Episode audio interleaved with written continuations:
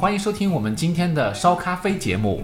然后呢，呃，我是顾超，然后跟我们一起做节目的呢，还有呃咖啡达人 Clay。大家好，我是张老板。对，张老板。那那天说到这个，呃，我们的天方乐坛节目当中，那个有听友一听到 Clay 来做客天方乐坛，就说张老板，张老板。我就感觉这个咖啡界看来这个也是一大流量啊，然后到音乐界已经溢出了，就大家都一下子反应过来，知道他是谁。其实我感觉我自己可能有点，是不是有点孤陋寡闻，不太好意思了啊。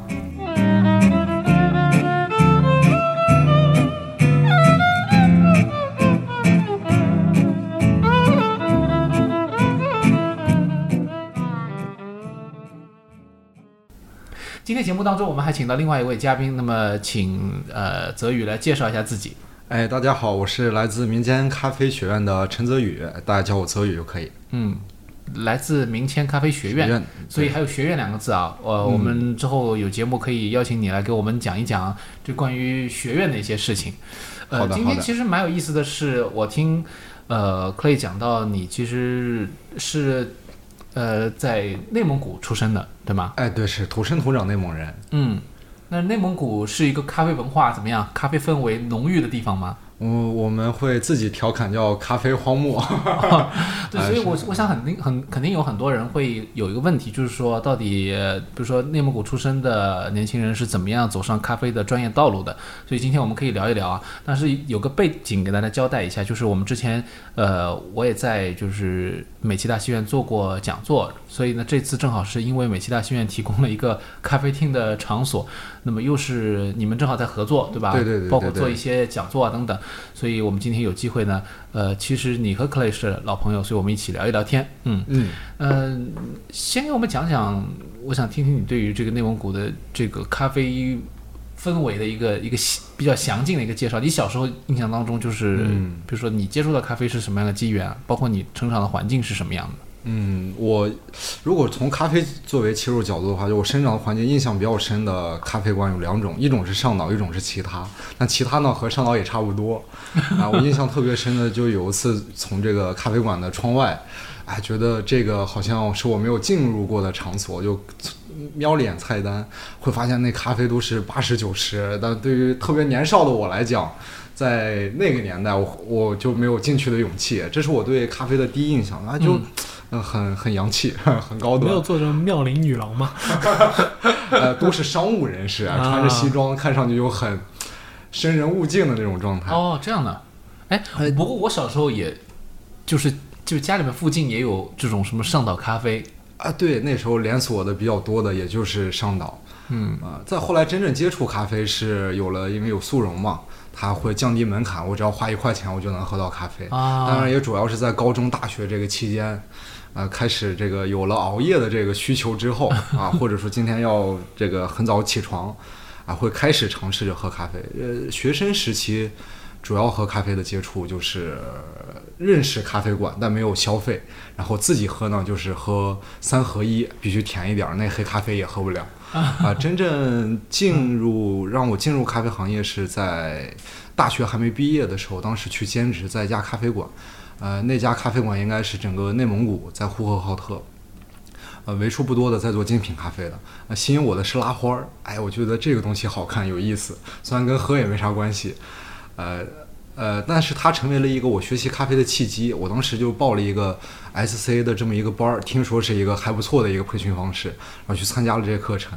结果报的课是四天，我想学拉花，他有只有一天是教我拉花，剩下三天都是教我别的。但是正是通过这三天，我才发现哦，咖啡虽然是我不是我熟我们这个内蒙啊或者中国特别在那个年代特别熟悉的一个饮料，但是它在世界上原来是一个很大的产业链。哎，它的这个就业啊，和它的整个产生的价值还是很高的。哎，发现这个事情值得，值得深入挖掘一下。然后从这个时候开始，因为还是有本职的学校和专业，咖啡一直是一个爱好啊。真正到了从业两年之后，啊，我才会发现哦，这个行业，因为我一直在接触，一直在深入了解，啊，会发现这个很有趣。然后决定，当时问的我的老师，啊，他推荐我就是肯定要去上海嘛。就是这个中国咖啡只分上海和其他。你 说说那么好啊？但是我我我们之前也聊过，就是很多就是中国现在许多地方都有非常好的咖啡馆嘛。嗯啊，哎，你原来学的是什么专业啊？啊，市场营销。哦，那总归也是要到某一个市场里面去才能营销，是吧？啊，对，是的，是的。所以去哪个行业其实还是有的选的，并不算是特别的所谓的跨行。人家不是走投无路才选择咖啡对，当时学校其实是有给安排比较好的实习机会，因为内蒙有那个这伊利嘛，就是啊算比较大企业，然后他们当时总部北方的总部是在北京。啊，其实我们没毕业之前，他们是优先想从内蒙的学校里面招一些内蒙的应届大学生。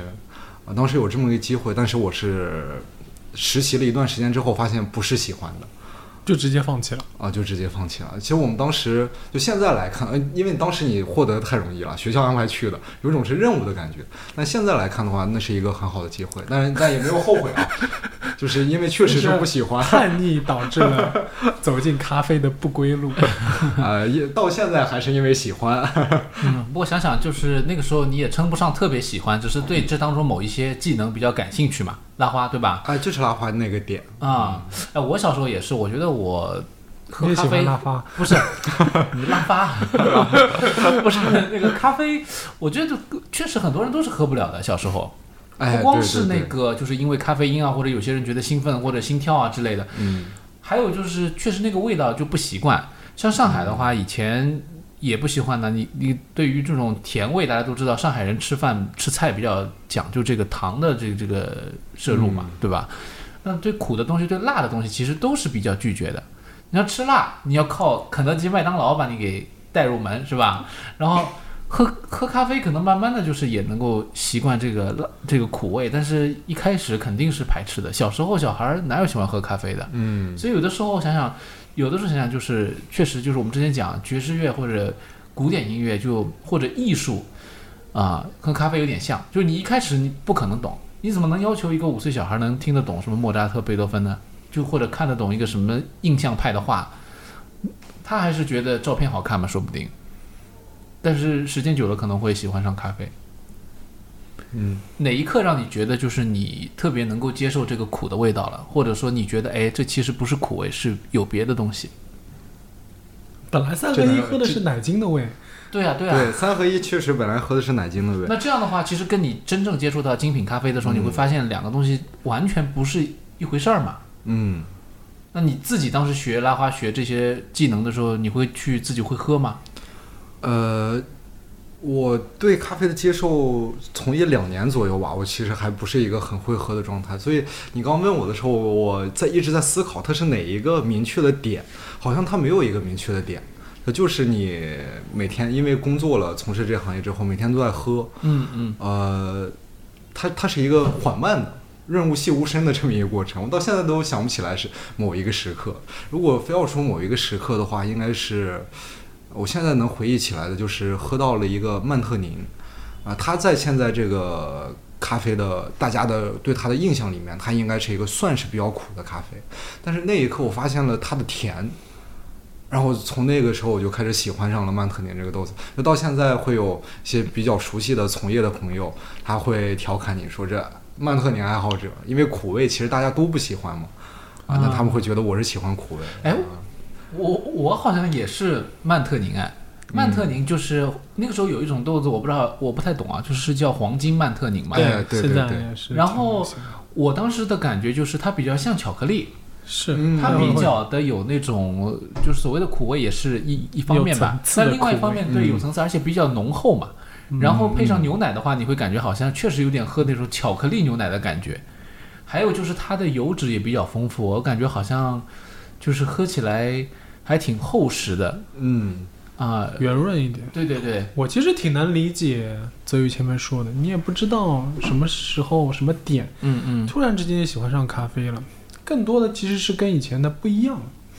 就是以前我们喝的确实三合一啊，甚至星巴克啊，跟我们现在从事的所谓的精品咖啡的行业的咖啡是不一样的。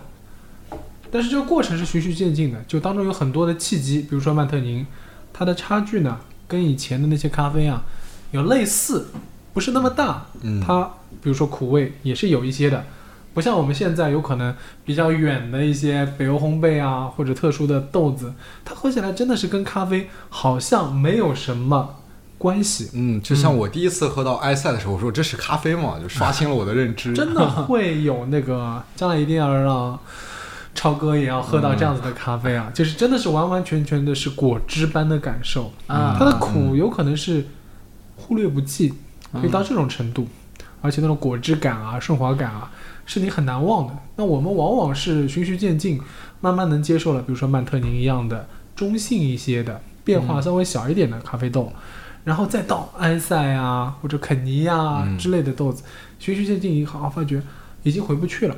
嗯，就我们已经接受了这些酸一点点的味道、水果类的味道，或者说我们会耐下心来去品鉴当中细微的苦味啊或者风味的一些区别的时候，嗯那其实你已经不能回头了。嗯这个时候，你再叫你去喝一杯很苦的咖啡，你能喝，但会觉得我不想喝，嗯，是这样的一种看。所以就是还是有好坏之分的。有的时候一开始你不接受，也不一定因为你不适应，是还有就是你可能接触到的不是最好的。是是这么理解吧慢慢来的，我觉得是哎慢慢来的。哎，我记得我以前吃西餐的时候，最早吃到芝麻菜好苦，后来我发现其实好的吃，对好的芝麻嗯菜其实不苦、是啊，这嗯这个也是一个。哎，那你当时时候就等于说毕业以后就来上海发展，呃，就是想投奔这个咖啡产业。嗯，对，是的。啊，当时因为已经从业两年了，不是一毕业一立刻来的，是啊用了两年的时间认清了自己之前的那个选的专业。那当时也是我信誓旦旦的，我就要学这个，我觉得我喜欢这个。啊，就市场营销是吗？对，后来发现这个课堂理论听着是挺有意思，但实践的时候我会发现它是一个人和人打交道有点让我不太能习惯的吧。然后，所以我还是想的蛮清楚的，用两年时间，然后我就毅然决然的，就还是一个比较需要勇气的决定。对对对，但现在来看的话是比较正确的。嗯嗯啊，但是我觉得你是挺善于跟别人交流的。你前面说的是人与人之间的那种交流，对对是我也有跟课堂不一样。对我也有这种迷之自信，所以我当时大学毅然决然的选了这个专业。但是他的方式，呃，我的总结不片面啊，因为我自己的感受嘛，我会觉得销售产生的价值很少，它更多的是从别人身上获取到财富的。这当然，那个刚毕业那种理想理想的那种状态和和现实的差距让我有些反差。那现在来看的话，销售是很有价值的，它也在创造价值。那咖啡不是也要销售吗当时的我不？太理解。对对对，那这就是现在明白的道理。我的课程也需要销售，对。对啊，所以你就是现在专门做的是课程方面的，但是你刚来上海的时候就在做这个吗？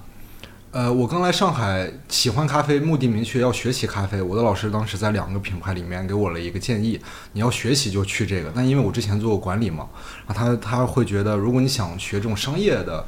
呃，管理的话，你去另一家品牌，那家品牌当时刚刚开始做连锁店，很早的一批。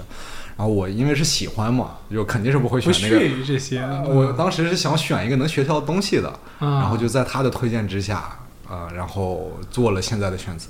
啊，所以你其实没有在一线做很长时间咖啡师嘛，在上海。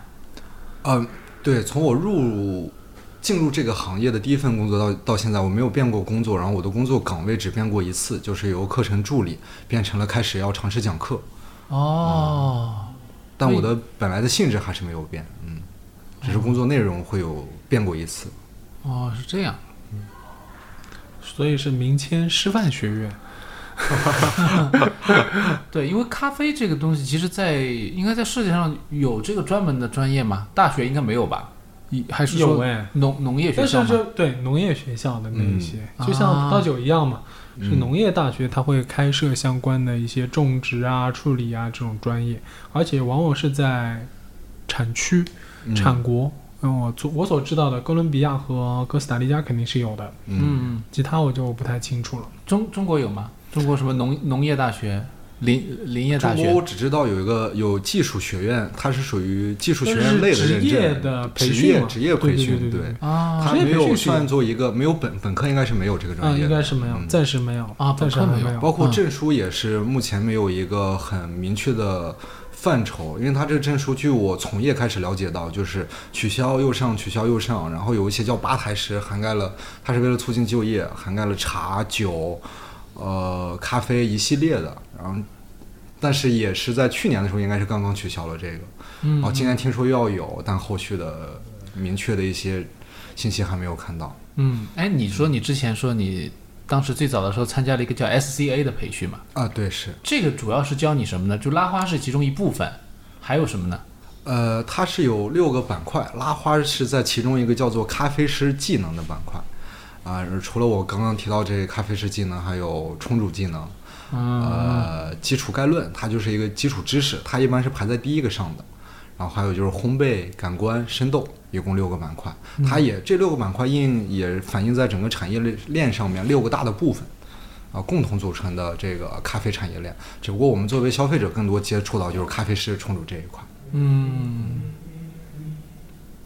嗯，蛮有意思的。这个，因为我觉得咖啡确实是需要普及的，很多朋友还是对于这些具体的概念不是很了解，然后也会有人有疑问，就是说，反正各种各样，从一开始，哪怕你点个单都会有疑问的。嗯，对他们肯定还是有帮助。然后另外就是，我觉得行业规范嘛，就像你刚才说的，好像现在等于说行业其实规范还是在不断的变化当中，是吧？还不确定，就是比如说怎么样去考核啊，怎么样去颁发这个资质啊，嗯啊、是一个蛮有活力的一个一个行业。其实就是前面说的 SCA 啊，嗯就是这些都是国外的已经成熟的咖啡的一个培训体系。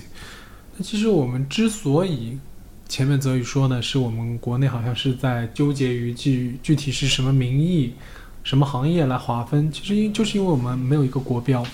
嗯，但是涉及到国标，其实会有一些很复杂的问题。对对对，要建立不是那么容易的。是，到底是哪个部门来管，决定了这个事情根本的一个性质。嗯嗯，但是好在确实现在咖啡师团体多了嘛，嗯，从业人员多了，我相信这个东西不出一两年吧，我觉得会统一一下。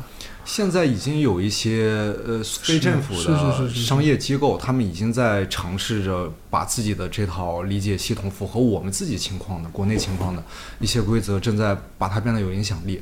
如果他们未来可以足够大的时候，有可能和政府沾边，但即使没有办法和政府合作，他们也其实会给行业带来正向的影响。因为 SCA 它本身也是一个商业机构，嗯嗯嗯，对，可以理解只不过它。的影响力比较大。现在国内主要是遵从着他们那套。但是它是非政府的，但是在中国是不可能是非政府的行为来做这个事情。啊，对对对，这当然，但是我我就想学外语，其实你也有这种各种各样的考试嘛，啊有些也是商业考试嘛，它也不是一个所谓的国家标准，国际认证啊，或者说不是这样子，对对对。对但是是有用的，就你学了之后，你是会有提高的，对，这是肯定的。而且不同的国家、不同的地方，它对于这个体系的认可程度不一样嘛，是。对吧？是不是通行或者是怎么样？对，嗯，是。嗯哎，英语是不是有个叫什么 BEC 啊？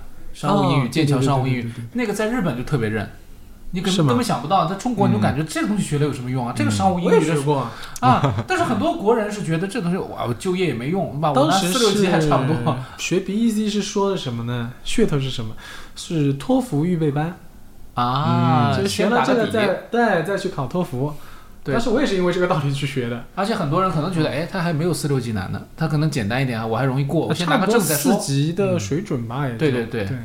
然后，反正我就觉得这种大家可能反正也不用看得太太太太当真，是吧也？是，就跟那个什么瑜伽认证一样，有时候我就看，哎呀，这个老师拿这个认证，那个拿那个认证，我也不知道他们谁比谁要高明。其实你上过课以后才知道啊，这个老师教的好，嗯，可能还真是看来超哥是会瑜伽的，以后可以展示。不会不会，就是反正什么都喜欢体验一下嘛。因为嗯我觉得其实咖啡啊，或者运动啊、瑜伽什么，其实都是很好的一种生活方式嘛，对吧？确实是，就对大家来说都是一种生活方式。那泽宇，你肯定从事这个咖啡的教育，但是你个人肯定有很多其他兴趣爱好嘛。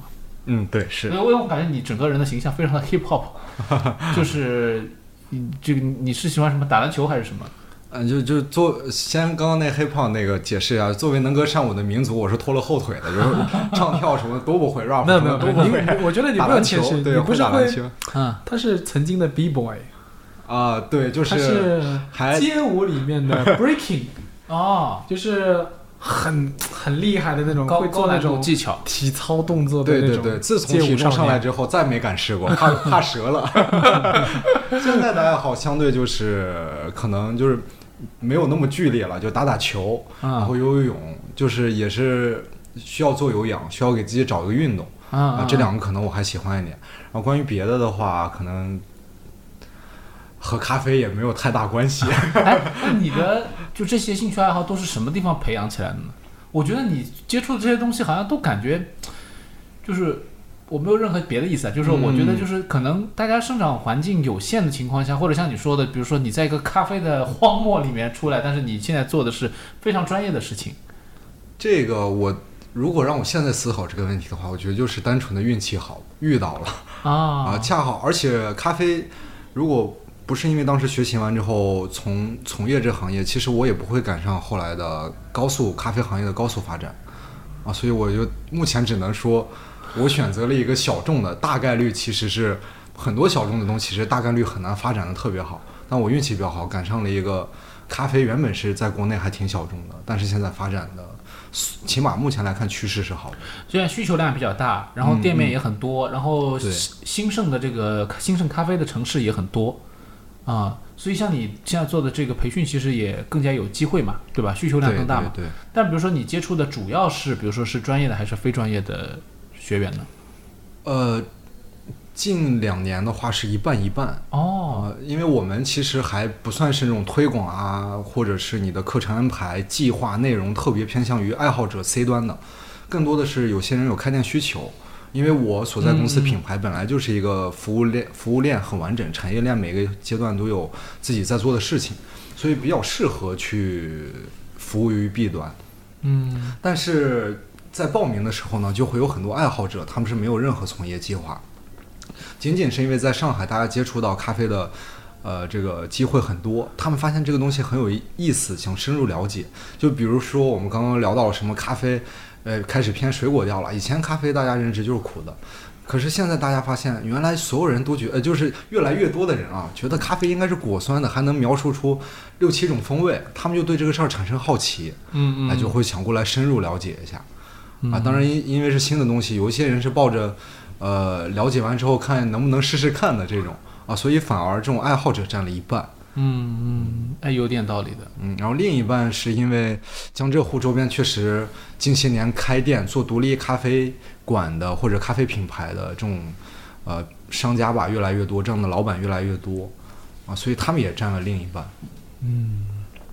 而且爱好者现在的水准啊，其实是很高的。哎，很多爱好者其实就像我们一直讨论的，就是你为什么会有闲情雅致，或者是有这个需求和欲望去了解所谓的精品咖啡，一个还是内容比较繁杂的一个东西，就是你往往是有可能至少衣食无忧，或者是生活有一些文化的积累，或者生活方式有一些呃之前的一些变化吧。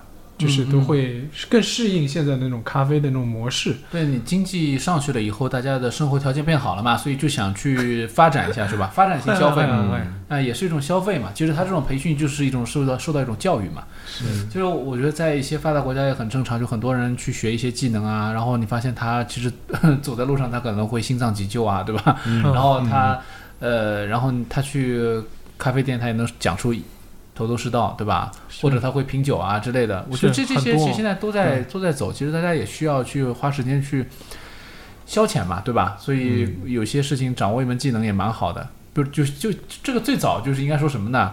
我就想到那个开车，很多人什么啊本本族，为什么学了车以后既不买车也不开车？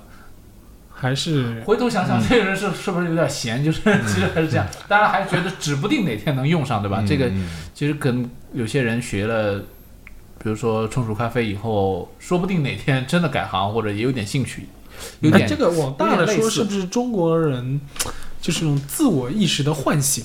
会不会是？还有对价值多元化嘛，对吧？大家就是不再像以前，我都朝九晚五，嗯我说不定哪天我就脱去袈裟，我就出门去了，对吧？就是更多的愿意花时间和钱来武装自己，嗯或者是丰富自己，嗯这种更多了。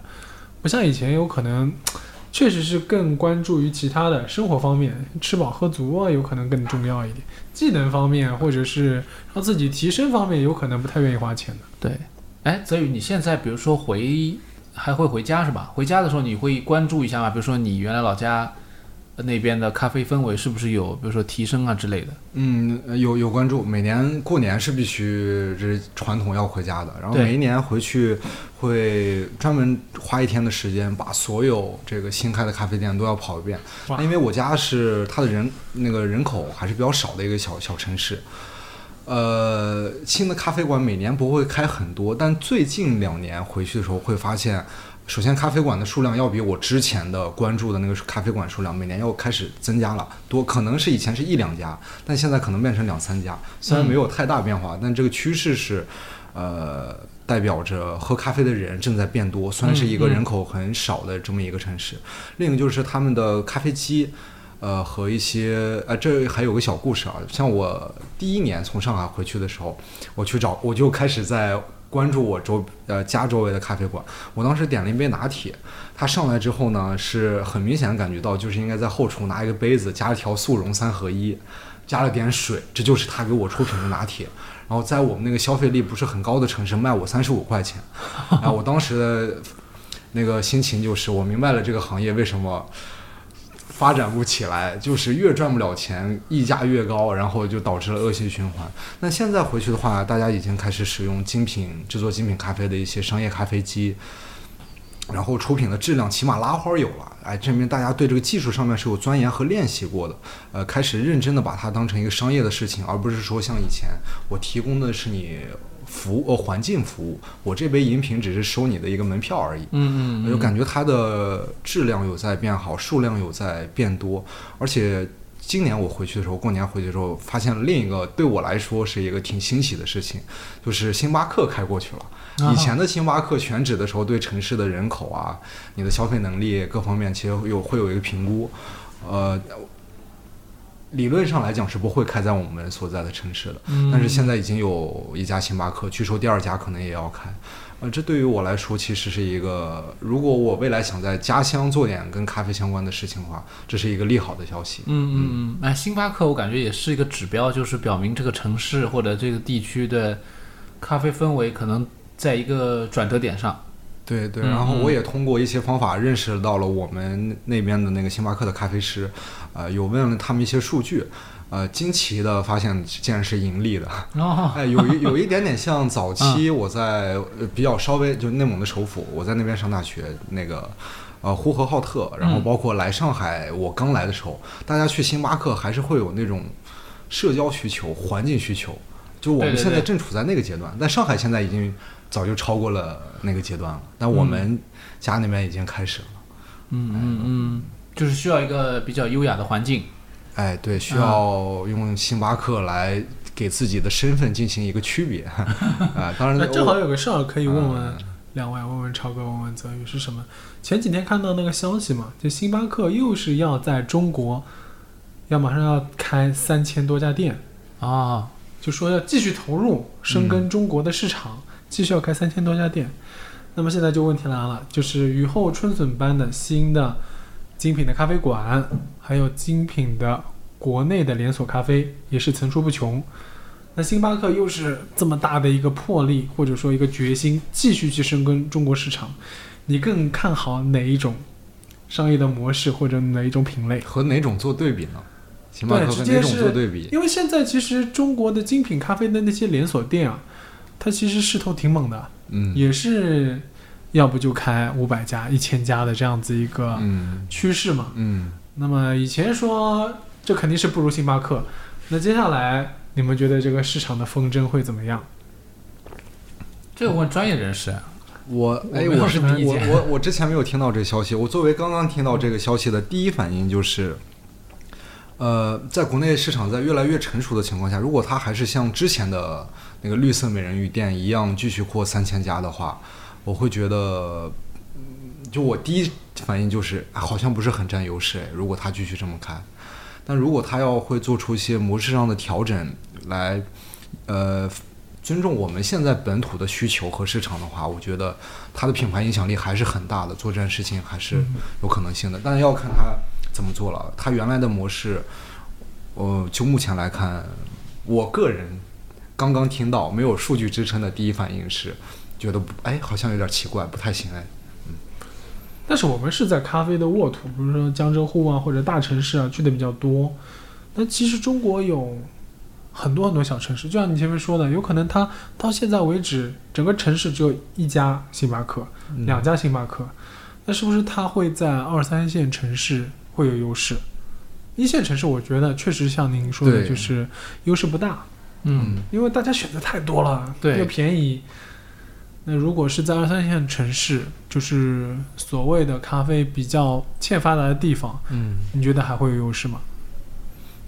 嗯，它的品牌还是有优势的。我可能要今年回去继续问一下他们的当时的星巴克那种盈利的情况是一一一时现象，持续嘛？对，还是说一年之后它依然在盈利？可能需要更多的数据。嗯，因为大家还会有一个就是新鲜感嘛，所以很多人说我们城市终于有一个星巴克了，我一定要去打卡一下，装点一下自己的这个不光是身份吧，我觉得还有就是。装点一下自己的生活吧。我曾经来过这里，就是这种感觉。嗯，这个这个倒是我觉得挺好奇的啊。我也可能会最早的时候会有这种心态嘛。但是喝的多了以后，你会发现有一些品牌的豆子不是星巴克，但是我是觉得有一些国外的连锁店在上海，我已经就绝对不会进去的。就是这个，我觉得我是蛮蛮明确的，就是这个味口味肯定是有有点。嗯，不是你的菜，对，而且就是，就像回到前面最早的时候，泽宇说到这个问题，最早的时候，呃，上岛咖啡可以卖八九十，嗯，但是现在其实咖啡的价格不是在往上走，是在往这个平易的方向走。当然，你的这个整个的销量是肯定是比以前要大了，嗯，所以他们才能这么做嘛，嗯，呃，这个时候其实我觉得大家的这种所谓的竞争力吧，就是也体现在你的这种性价比上面。呃，如果一直这样的话，肯定是不可持续的嘛，所以还是要提升有有竞争力的嘛。所以那个，呃，有一些咖啡店他会把三合一换成这个精品咖啡，对吧？我觉得这也是，当然还有就是靠你们这些专业人士来不停的进行普及教育，对吧？教育大众，然后教育这个专业人士，那我们的咖啡就会变得越来越好喝了。说了一千遍就真的好喝了。对。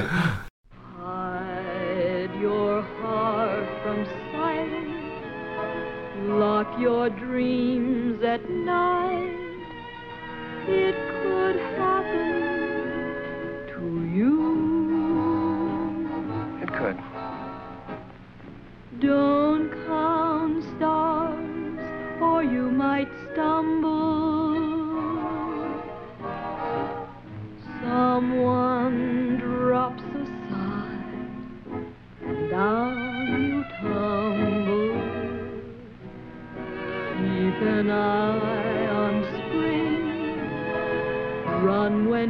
church bells